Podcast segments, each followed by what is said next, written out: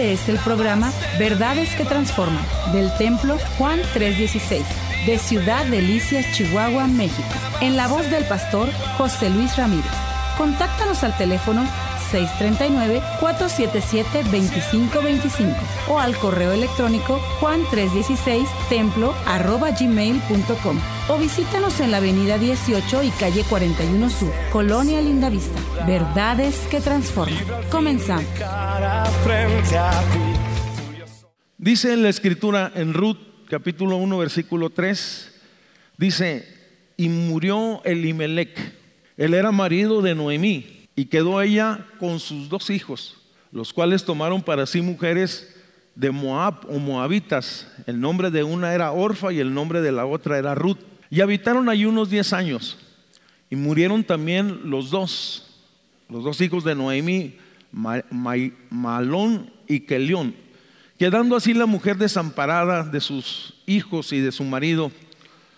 Vamos, entonces se levantó con sus nueras y regresó de los campos de Moab, porque oyó en campos de Moab que Jehová había visitado a su pueblo para darles pan. Salió pues del lugar donde había estado con ellas y sus dos nueras, y comenzaron a caminar para volverse a la tierra de Judá. Y Noemí dijo a sus dos nueras, andad, volveos cada una a la casa de su madre, y Jehová haga con vosotros misericordia como la habéis hecho con los muertos y conmigo. Quisiera comentar a manera de introducción que al tocar este tema la intención nunca será minimizar el dolor que alguien pudiera estar viviendo. Es más, aún más me identifico con los que lloran, porque la Biblia nos lo dice, que lloremos con los que lloran y que nos alegremos con los que están contentos. ¿Por qué? Porque también hemos llorado en algún momento situaciones que hemos vivido difíciles en la vida. Pero en la escritura yo encuentro aliento, me refiero a la palabra del Señor, esperanza y una motivación para seguir adelante. Ciertamente la Biblia es un libro de principios, me habla de la eternidad, de la fe, pero también la Biblia me da principios para, para vivir en estos tiempos. El tema que yo quiero compartir con ustedes este día es precisamente este. Dios es más grande que mi adversidad. Lo peor que te puede pasar es que sean las circunstancias las que te definen. No sé si puede poner esa declaración. Lo que te está viviendo, que te defina en tu vida y en tu fe, y que no sea la fe que es en Cristo Jesús. Crisis y dificultades en estos tiempos son muy comunes, adversidades de todo tipo, enfermedades, pérdidas crisis económicas y tantas cosas. Todas estas cosas provocan en la vida y en el corazón de las personas ansiedad, incertidumbre. Oye, y viene a provocar al final del día desaliento en las amas de casa, en los hombres, aún hasta en los jóvenes, en los estudiantes. Cuando estamos pasando por esas noches oscuras y dolorosas, a veces no podemos entender plenamente todo lo que estamos viviendo nos sentimos hasta desconcertados y podemos decir que esas situaciones complicadas provocan en nuestra vida espiritual incertidumbre. Cuando leo el libro de Ruth, a primera vista da la impresión que es una familia que nació para perder. Esa es la impresión desde el punto de vista natural. Y quisiera mencionarte un par de cosas que le sucedieron a ellos a manera de adversidad. Ellos, vamos, eh, Elimelech como Noemí, ellos eran originarios o vivían en Belén. Y Belén significa casa de pan. Por lo tanto, vino una crisis muy fuerte sobre la región. Esa, esa provincia era, se sostenía con la agricultura y con la ganadería. Y por lo tanto, al no haber eh, lluvias, al venir esa crisis, faltó el sustento y ellos entraron en un temor y dijeron es necesario que nos movamos y tomaron la decisión entonces de salirse de la tierra prometida e irse a los campos de Moab, porque se oía que allá había prosperidad y había recursos naturales o bienes que ellos necesitaban. En otras palabras, estaban abandonando la tierra prometida. La escritura dice puntualmente cuando venían situaciones adversas en este, de este carácter en particular, qué era lo que tenían que hacer. Cuando tú vas a segunda de Crónicas 7:14 dice, si mi pueblo se humillare, entre los cuales mi nombre es invocado, se humillare en buscar en mi rostro, en otras palabras, dejar en sus malos caminos. Y, y hace una promesa, dice, después de que me busques, te humilles, clames al cielo, entonces, vamos, yo restauraré su tierra, traeré bendición, reprenderé la plaga y traeré la lluvia que tú necesitas. Ellos pasaron por alto esto. Por lo tanto, tomaron las decisiones, oye, eh, motivados por las circunstancias y los ves que se van y se establecen entonces en Moab. Oye, en aquel lugar, el esposo de ella, de Noemí, muere y vemos a una mujer que queda viuda con dos hijos en una tierra extraña. Por lo tanto, los hijos de ella crecieron en ese ambiente. Esa es la tercera desgracia que yo mencionaría. Se casaron con mujeres extranjeras y no tuvieron descendencia o no tuvieron hijos. Tal vez usted diga, ¿por qué está diciendo esa desgracia? Porque estaban nuevamente violentando el mandamiento que decía no, que no se unieran en yugo desigual con los infieles. Ellos lo hicieron y aparentemente todo continuó. Pasaron 10 años más. Inexplicablemente, entonces, oye, también los dos hijos que León y Malón perecieron y ahora ya no era una viuda, sino que eran tres viudas en desamparo. Vamos, por cierto, que cada una de ellas en lo particular, hoy enfrentó la, la crisis de manera diferente. Vamos, cuando yo veo, oye, a Ruth, veo que es una mujer que llora en silencio, pero cuando yo veo a Noemí, veo que se enoja con todo lo que estaba sucediendo en su vida. Es normal cuando enfrentamos una pérdida de un ser querido, que lloremos, vamos, que pasemos un momento de luto, de dolor, es correcto, vamos, pero el amargarnos, eso no se nos permite desde el punto de vista espiritual. Dios quiere consolarnos, Dios quiere bendecirnos. Vamos, es más, Noemí se va mucho más allá. Cuando ella regresa a la tierra de Belén, después de considerar todo lo que estaba sucediendo, oye, ella misma cuando la reciben y le llaman por su nombre, ella dice, no me digan más Noemí, que quiere decir placentera, sino llámenme Mara, que significa amargura o amarga. Es más, Noemí va más allá. Dice que culpa a Dios de toda su aflicción. Cuando tú vas y lees el, el 1.21 de Ruth, dice, yo me fui llena, fíjate lo que está expresando, yo salí plena, llena de este lugar. Dice, pero Jehová me ha vuelto con las manos vacías. Está diciendo, el Señor me despojó. Eso es lo que está diciendo ella. Dice, ya no me llamen más Noemí, ya que Jehová ha dado testimonio, dice, contra mí. Está diciendo, Dios es mi enemigo. Y luego dice, y el Señor me ha afligido. Qué gran contraste yo encuentro en esto mientras Ruth se aferra y conoce a Dios en medio de la adversidad, entonces Noemí duda de la bondad de Dios, oye, en medio de la adversidad. Dos actitudes totalmente diferentes. Una, se refugia en Dios. Es importante que en la adversidad, en los momentos difíciles de nuestra vida, podamos encontrar refugio en Dios, fortaleza en Dios. ¿Qué dice la palabra de todo esto que yo estoy hablando? Primera de Corintios capítulo 10 versículo 13 dice muy claramente, no nos, ha, no nos ha sobrevenido ninguna tentación, mal o adversidad que no sea humana, pero fiel es Dios, que no nos dejará ser tentado más allá de lo que podamos resistir. A lo mejor usted está pasando un momento muy difícil en su vida. Permítame decirle que el Señor le dará la capacidad la fortaleza para que usted salga adelante de todas estas situaciones. Y luego dice, sino que también juntamente con la tentación o con la adversidad, el Señor le da la salida para que puedas soportar o seguir adelante.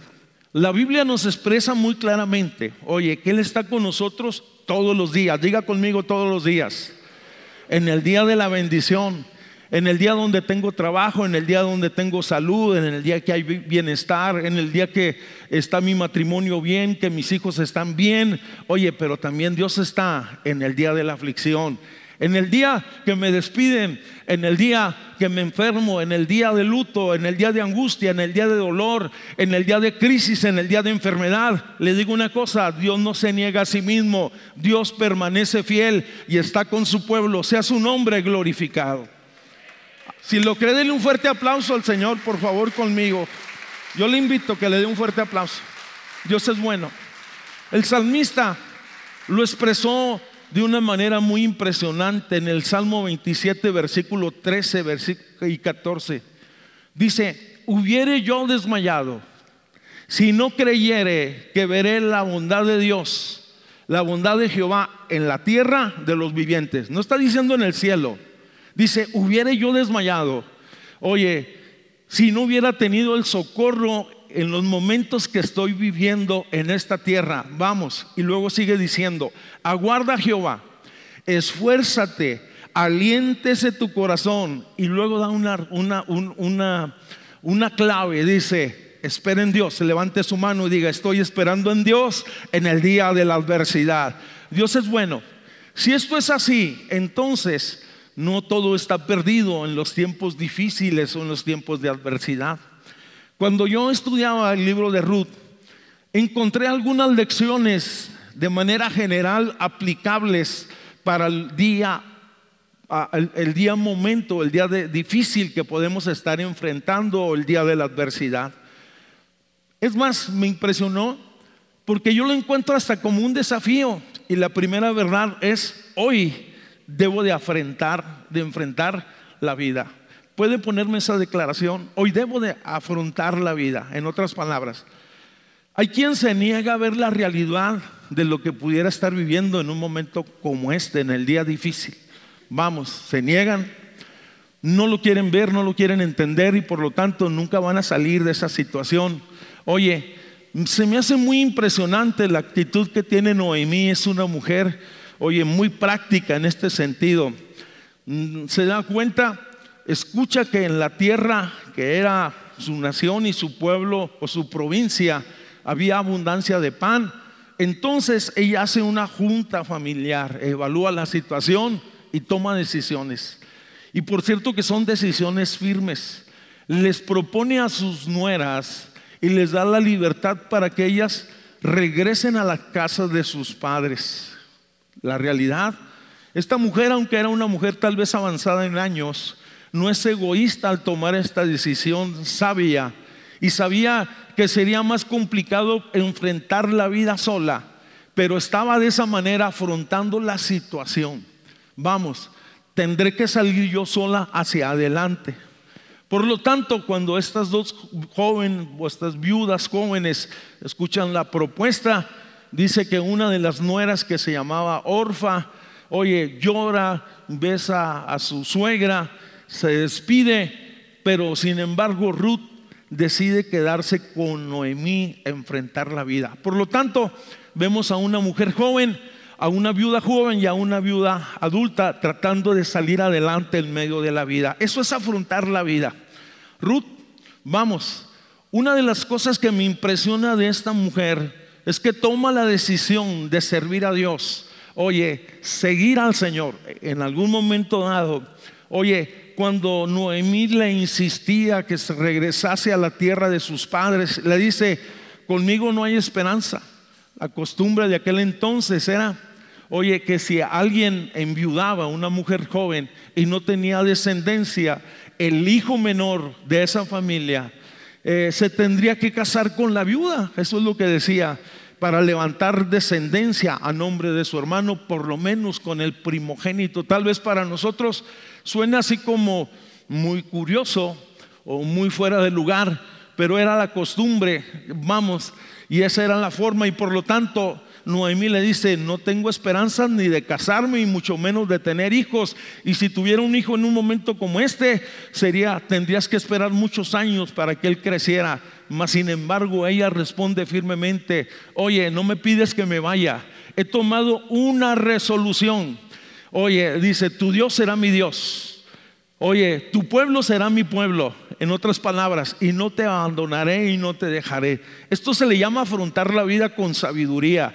Vamos a afrontar la vida con Cristo, vamos a afrontar las crisis con Cristo, porque separados de Él, nada podemos hacer. ¿Sabe qué es lo que me gusta de Ruth? Que no culpó a nadie y no se quejó de sus desgracias. Vamos, no le echó la culpa a nadie. Porque en ocasiones somos muy dados a culpar a todos de las desgracias que nos suceden a nosotros. Si estoy sola, si no estoy sola, si estoy divorciada, si estoy soltera, si estoy desamparada o lo que sea. O viceversa, o los hombres de igual manera. En otras palabras, no busco culpables. Simple y sencillamente, aunque era una persona nueva en la fe, pudo y supo confiar en Dios. Estoy diciendo que Dios es bueno. Hay un libro que escribió una autora americana, se llama Barbara Johnson, dijo, y es el título del libro, dijo, si la vida te da limones, entonces dice, prepárate una limonada. Bueno, si usted tiene tres limones, no haga la limonada, mejor haga un collar que ahorita están muy caros. ¿eh? la realidad es que en ocasiones nos podemos pasar toda la vida llorando, quejándonos, sin solucionar absolutamente nada. Fíjese que hay tres hombres muy ilustres en, eh, la historia universal. Uno, Luis Pasteur, un científico que era miopia, una persona que tenía problemas con su vista. Otro, Beethoven, un gran compositor, hizo algunas sinfonías, era sordo. Y Franklin Roosevelt, a la edad de un año quedó inválido. Ellos tenían motivos suficientes para decir, uno dice, eh, soy un inválido, el otro, soy un sordo y el otro decir, soy un ciego. Mas sin embargo, ninguno de ellos tomó una actitud de estas, decidió enfrentar la vida. ¿Quieres que te diga algo? Muchos van a tomar estas circunstancias amargas como pretextos y para asumir responsabilidad en su casa y en su vida ante los desafíos que tienen, vamos delante. Yo quieres que te diga algo más. Por cierto, es importante que deja de quejarte ya. Muchas personas se quejan de todo el mundo, es más, y solo te quejas y nadie te va a ayudar a resolver tus problemas. Pongo un ejemplo muy sencillo. Hay veces llega el hombre a la casa y le dice a su esposa, empieza a quejarse del patrón, del salario, del sueldo, y luego le pone así la cabeza grande a la esposa, y al último la esposa se enoje y le dice a la mujer, oye, de seguro que tú eres el culpable. ¿Le ayudó en algo la esposa? En lo más mínimo. La realidad no solamente, no solamente, oye, tiene presiones en el trabajo, sino también ahí, ahí eh, en su casa. Hace tiempo compartía y hablaba un poquito de un hombre que se llamaba Víctor, eh, Víctor Frank, él es un psicólogo austriaco, que le tocó vivir en el tiempo de, mm, de la Segunda Guerra Mundial y estar en los campos de concentración, aunque había sido un, un hombre importante de posición, de pronto estaba encarcelado con falta de privilegios, viviendo todo el tormento y todas esas cosas. Vamos, dijo esos lugares tienen la capacidad de quitarle todo al hombre, decía él. Vamos, despojarlo de muchas de las cosas, pero no, nunca podrán eh, eso, ni las cárceles, ni las tribulaciones, ni las angustias, eh, tocar el corazón del hombre. Vamos, y él solamente puede elegir una cosa, ¿qué actitud tendrá en la vida? Fíjate qué importante es esto. Vuelvo al punto. Estamos hablando de ese punto en lo particular. Número uno, dije, debo de enfrentar la vida hoy. Segundo desafío, hoy debo dejar atrás el pasado. En la semana pasada nos estuvo hablando el pastor acerca de la importancia de esto. El pasado de Ruth y Noemí era de gran sufrimiento. El pasado de muchos de los que están aquí en este día, yo sé que ha sido complicado, difícil, vamos, por las circunstancias que pudieran estar viviendo o estar pasando. Vamos. En el caso de Noemí y Ruth, habían perdido todo, sus bienes, sus posesiones, sus maridos, estaban en desamparo, mas sin embargo no quedaron atrapadas en la pérdida, en el pasado o en el desánimo. El pasado de todos, en el pasado de todas las personas hay éxitos y hay fracasos. Y por cierto, que los fracasos siempre tendrán la capacidad de detenernos y no dejarnos avanzar. Es más, nuestro pasado en algún momento dado. Puede explicar el por qué estamos sufriendo. Es más, nos da argumentos, nos da detalles, nos da fechas. Pero no podemos usarlo como excusa para permanecer atados. Es más, conozco personas que no se han desligado del pasado y todavía siguen sin resolver situaciones, oye, en su vida. Las personas, me gustó lo que escribió esto, tal vez es muy fuerte, pero es una verdad.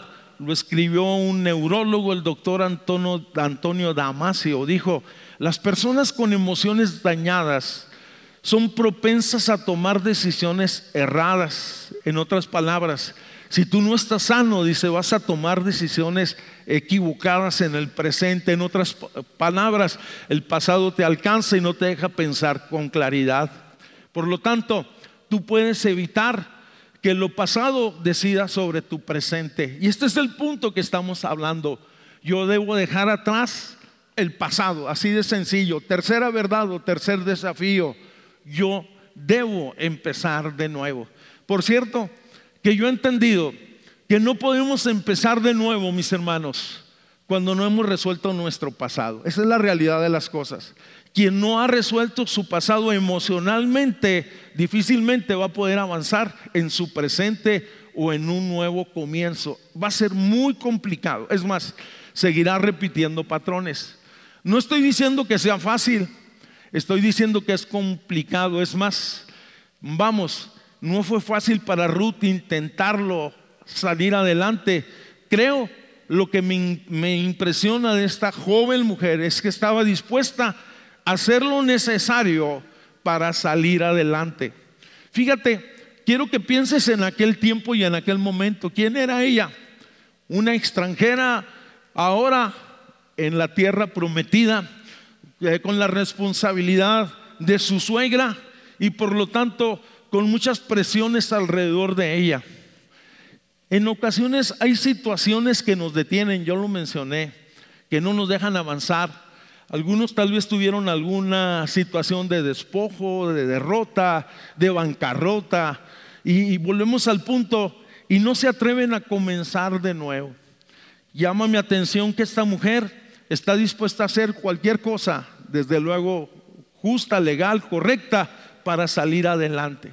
Vamos, no está esperando un gran empleo, no está esperando una gerencia, no está esperando una promoción, sino dice, voy a comenzar de nuevo con sus acciones. Por cierto, que en ese nuevo comienzo, Ruth estaría enfrentando algunos obstáculos como tú y yo cuando queremos comenzar de nuevo en nuestra vida, en nuestra casa, en nuestra familia, en nuestra fe.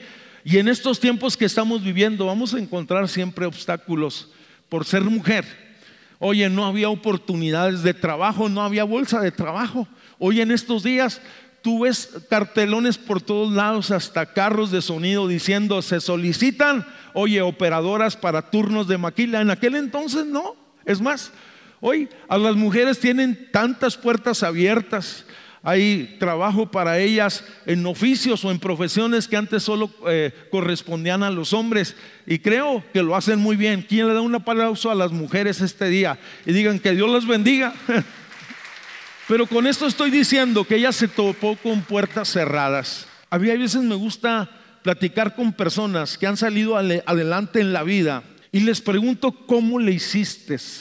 Y regularmente todos ellos me, vamos, me platican o me expresan una, unas buenas historias de qué fue lo que hicieron. En otras palabras, lucharon, no se dieron por vencidos, avanzaron y tal vez usted sea una de esas personas. ¿Se acuerda, hermano? Cuando usted estaba en bancarrota y luego Dios, oye, le abrió puertas, lo bendijo, le dio dirección, le dio sabiduría, le dio eh, prudencia, cómo conducirse, qué hacer, qué no hacer en ese nuevo proyecto. Es Dios nuestro consejero, Él es el príncipe de paz. Oye, Él es el que dirige nuestras vidas, Él es el que nos aconseja de noche, Él es el que nos guarda del devorador, Él es el que nos bendice en el camino y Él es el que bendice el trabajo de nuestras manos. Y si está de acuerdo conmigo, denle un fuerte aplauso, vamos. Amén. Segunda cosa, número uno, el problema es que era una mujer. Segundo, era una viuda. Fíjese que era una mujer que estaba en desventaja con los demás. En aquel tiempo era una cultura machista que no era muy bien vista una viuda en medio de la sociedad. La tercera verdad es que era moabita. Históricamente no había buenas relaciones entre el pueblo de Israel y los moabitas. Había cierta rivalidad. Es más, cuando Noemí toma la decisión de regresar a Belén, cuando Noemí entonces regresa a Belén con su nuera, oye, y dice que llega, dice la versión 60 que el pueblo se conmovió con ellas, pero las nuevas versiones dice que las mujeres empezaron a comentar, ¿será esta Noemí? La realidad es que empezó a ser motivo de comentario, oye, ¿será Noemí? Es más, era hasta motivo como de lástima. En tu nuevo comienzo, no te dejes influenciar por palabras que son negativas, que no te llevan a ningún lugar, por pensamientos, por ideas, oye, que no conducen, que son fuera del contexto del proyecto de vida y de fe que tú tienes. No escuches las voces equivocadas, en otras palabras, ni te relaciones con las personas que no te convienen, que te detienen, que te intoxican porque son tóxicas y que no te dejan avanzar ni en la vida ni en la fe. ¿Está de acuerdo conmigo? Escúcheme, pero decide, y esta es una declaración importante, si la puede componer, si vas a tener un nuevo comienzo, decide que en ese nuevo comienzo eh, sea este Dios. En ese nuevo proyecto, vamos, puede cambiar esa declaración en la pantalla, por favor. Decide que en ese nuevo comienzo esté Dios. Porque en ocasiones podemos tener muy buenas ideas, en ocasiones podemos tener, oye, eh, recursos inclusive, pero no está Dios. Que sea Dios quien edifica la casa, que sea Dios quien nos dirige. Oye, desde la, desde la forma más sencilla en lo que voy a emprender, en lo que voy a hacer, en lo que voy a estudiar, en lo que voy a, a trabajar, ¿Cómo lo voy a hacer? Dependamos de la guianza y de la sabiduría de Dios, porque en Él hay abundancia de sabiduría. Oye, y Dios es bueno, sea su nombre glorificado. Estoy diciendo que vea a una mujer intentando tener un nuevo comienzo. Decide entonces ella irse al campo a recoger espigas y no a un campo donde estaban de pie las espigas, sino en la pepena, los sobrantes. La ley les permitía a las viudas y a los huérfanos o a los desamparados que fuesen a los campos y tomasen entonces el rebusco, lo que quedaba, la pepena, para que mejor me entienda. No podían, tenían esa libertad. Es más, el Señor le decía en la ley levítica que dejase eso para los necesitados. Por lo tanto, esta mujer la vemos encaminada en esa labor y cuando llega a aquel lugar, se encuentra con un hombre o pide permiso para entrar al campo de un hombre que se llama Vos. Oye, y aquel hombre le causó curiosidad lo que de ella decían y decían, ella es Ruth, la nuera de Noemí, la que la ha protegido. Empezaron a hablar de los atributos del corazón, del carácter, de lo que ella estaba haciendo por su suegra. Y dice que vos, eh, que es un tipo de redentor, vamos, de protector, dice que toma una decisión, la manda a llamar, la elogia, dice, la admira y no solamente la admira, sino que se enamora de ella. Se enamora, oye, y, discúlpeme, se enamora de la forma de ser.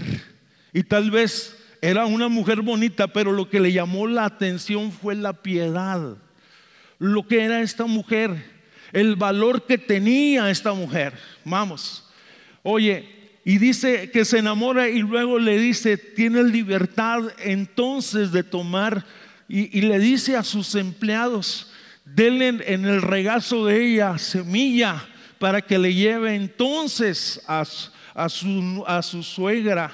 Y vemos, oye, que ella había pensado en recoger migajas y Dios les da cosecha, le da abundancia. No son sobrantes, sino son primicias. Y así es Dios. Cuando nos encuentra, nos redime, nos tiene misericordia, nos abraza y también nos bendice con toda clase de bendición espiritual. Y si está de acuerdo conmigo, denle un fuerte aplauso al Señor y diga, Dios es bueno.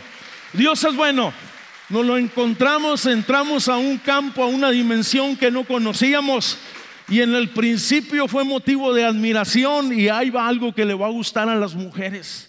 No solamente fue motivo de admiración, sino hubo un enamoramiento. Y después dice que vos le propone que se casen. Y sabes, cuando tú lees la historia en detalle es muy impresionante. ¿Sabes por qué es impresionante? Porque aquel hombre por causa de la condición y la situación que estaba viviendo, ella podría haber abusado emocionalmente y aún hasta físicamente de ella. Se habían dado las cosas para que este hombre, oye, se propasara con ella, mas sin embargo, él la respetó. Y aquí hay un consejo sabio para los jóvenes. Si tienes novia, oye, sea o no sea cristiana, y por cierto que ya estás en un problema si no es cristiana, Oye, tienes que respetarla porque va a ser la madre de tus hijos. Y no te gustaría que en el futuro, oye, tus futuros yernos fueran abusivos con tus hijas. Vamos, pero volvamos al punto. Vamos, estaba alguien tratando entonces, oye, de edificar su nuevo proyecto de vida, empezando de nuevo. Entre el pasado oscuro y mi presente bendecido, ¿Sabes qué hay? La gracia de Dios, el favor de Dios. Y la gracia de Dios me abre puertas, me bendice, me da oportunidades. Oye, y me sorprende. Estoy diciendo que me sorprende. Dios es bueno, hermanos. Dios es bueno. Aquellos que tal vez han tropezado, han tenido problemas, han enfrentado dificultades, han sufrido descalabros emocionalmente, familiarmente, en todos los aspectos, en la vida o en los, en los negocios, permíteme decirle que en Dios tenemos la oportunidad de un nuevo comienzo. Solo asegúrate que Él está en medio de todo esto. Por cierto, porque hay algunos que luchan con culpabilidad y con su pasado. Dios jamás consulta tu pasado adverso para determinar su futuro cuando tú te acercas a Él él te levanta, Él te sustenta, Él hace cosas maravillosas. En Él son las cosas hechas nuevas. Y si estás de acuerdo conmigo, da un fuerte amén, por favor, conmigo. ¿Quiere que le diga una cosa? En Dios no hay casualidades. Dios sabía lo que estaba pasando con la casa de Noemí. Dios sabía el dolor y la angustia que tenía. Dios sabía de antemano, es más, da la impresión de que Dios la estaba esperando con bendición. Dios tenía un plan. Oye, solo es que ella se ajustara a los principios y a los preceptos y se ajustara al camino que Dios estaba marcando y ella lo hizo y por lo tanto, oye, el plan divino es impresionante. Y vemos a esta mujer entonces, oye, comprometida, lista para casar, para emprender su vida nuevamente. Y por cierto, que Dios la bendijo en su matrimonio. Y aquí hay una cuarta verdad y casi voy aterrizando con esto, un cuarto desafío. Hoy debo empezar a labrar mi futuro. Hoy, es hoy. Permítame decirle, hay quien está esperando que alguien más venga a labrar su futuro. Hacer lo que te toca hacer a ti, en otras palabras, y a mí. No es así. El Señor le prometió al pueblo de Dios la tierra prometida y en algún momento dado cuando se da esa pausa en la conquista le dice a Josué el líder, mira que te mando que te esfuerces y seas valiente, no temas ni desmayes porque yo estaré contigo, vamos, yo te daré la fuerza, yo te daré la victoria, yo te daré la sabiduría, vamos, yo estaré contigo en la conquista, yo te doy la tierra, pero tú la conquistas. Sí, no sé si me entendió lo que le quiero decir. Dios nos da la promesa, pero yo arrebato, yo camino en dirección a la promesa. Fíjese, conocí a un judío que un día estaba en una plática ahí cerrada y le empezó a decir uno de los que estaba ahí alrededor, por cierto que este judío no era religioso, era un judío sionista y dijo un pastor que estaba allí, dijo, uy, dijo, ustedes están bendecidos como nación, Dios les dio una tierra, vamos, y él se quedó viendo al pastor y le dijo, sí, nos dio una tierra, pero nosotros la trabajamos. Yo dije, wow, vuelvo al punto. Oye, hoy, no es mañana, hoy debo empezar a labrar mi futuro. Hoy debo de traer mi proyecto delante de Dios, de vida, de familia, de fe, y decirle, Señor, ¿qué quieres que haga? ¿Cómo quieres que lo haga? Oye, dame las, dame las pautas, dame la sabiduría, dame la bendición, dame la estrategia, qué hacer en un momento como este. Este fue el programa Verdades que Transforman del Templo Juan 316 de Ciudad Delicias, Chihuahua, México. En la voz del pastor José Luis Ramírez. Contáctanos al teléfono 639-477-2525 o al correo electrónico juan316 templo arroba gmail.com o visítanos en la avenida 18 y calle 41 Sur, Colonia Lindavista. Verdades que Transforman.